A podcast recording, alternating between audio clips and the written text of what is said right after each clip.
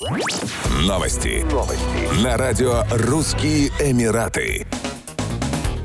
Управление по дорогам и транспорту Дубая создало новое подразделение, которое будет отвечать за регулирование транспортных потоков во время сильных дождей и связанных с ними наводнений. Ведомство будет использовать передовые технологии для мониторинга планов реагирования и эффективного распределения ресурсов. Центр управления будет функционировать в тесном контакте со штаб-квартирой полиции Дубая, муниципалитетом и другими коммунальными службами. Его задача – укрепить статус Дубая как одного из самых умных городов мира и повысить мобильность и безопасность участников дорожного движения в период нестабильных погодных условий. Управление по дорогам и транспорту Дубая будет сотрудничать с Национальным центром метеорологии, что позволит своевременно получать прогнозы погоды, данные об объемах осадков, чтобы подготовиться к возможным подтоплениям и другим экстренным условиям. Тепловая карта, демонстрируемая в центре, отображает области скопления воды и ближайшие насосные станции. На видеостене отображаются записи в режиме реального времени с 450 камер видеонаблюдения. Благодаря новым технологиям технологиям ведомству стало легче предупреждать водителей об изменении дорожной обстановки, в том числе с помощью социальных сетей.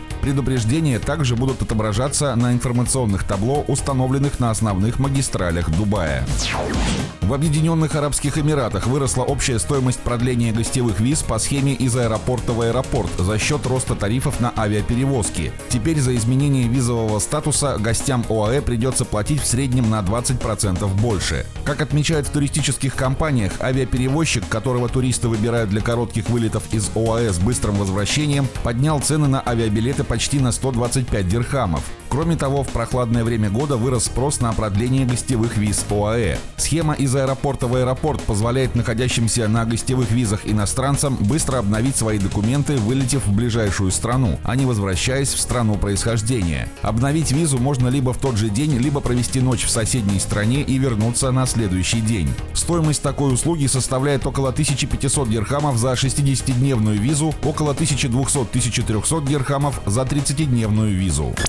Еще больше новостей читайте на сайте RussianEmirates.com